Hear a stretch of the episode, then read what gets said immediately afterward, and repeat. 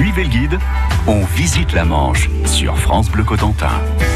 Aujourd'hui, avec Lionel Robin, nous sommes à l'aéroport de Cherbourg-Montpertu, un site en service depuis le début de la Seconde Guerre mondiale. C'est en mai 1939 que l'aéroport de Cherbourg-Montpertu est entré en service. C'était un aéroport militaire à l'époque. En juin 40, les Allemands s'y installent. Pour eux, l'endroit est idéal durant la bataille d'Angleterre à l'automne 1940, au milieu de la Manche et face aux côtes anglaises. Luc Dufour est le patron du restaurant de l'aéroport, le Coucou de Fourchette.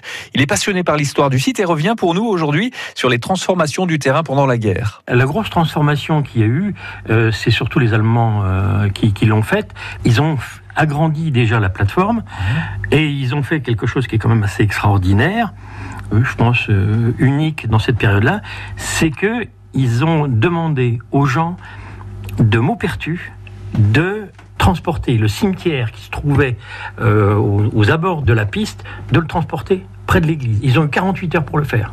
C'est extraordinaire, c'est extraordinaire et euh, ça s'est fait comme ça. Euh, par contre, on ne sait pas du tout ce qu'ils avaient, quelle était l'intention des Allemands, si ce n'est l'agrandissement de la plateforme.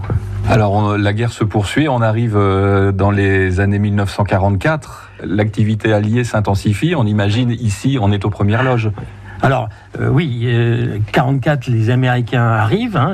C'était assez difficile d'accès, hein, parce qu'ils arrivent par le sud, euh, le Teil en particulier.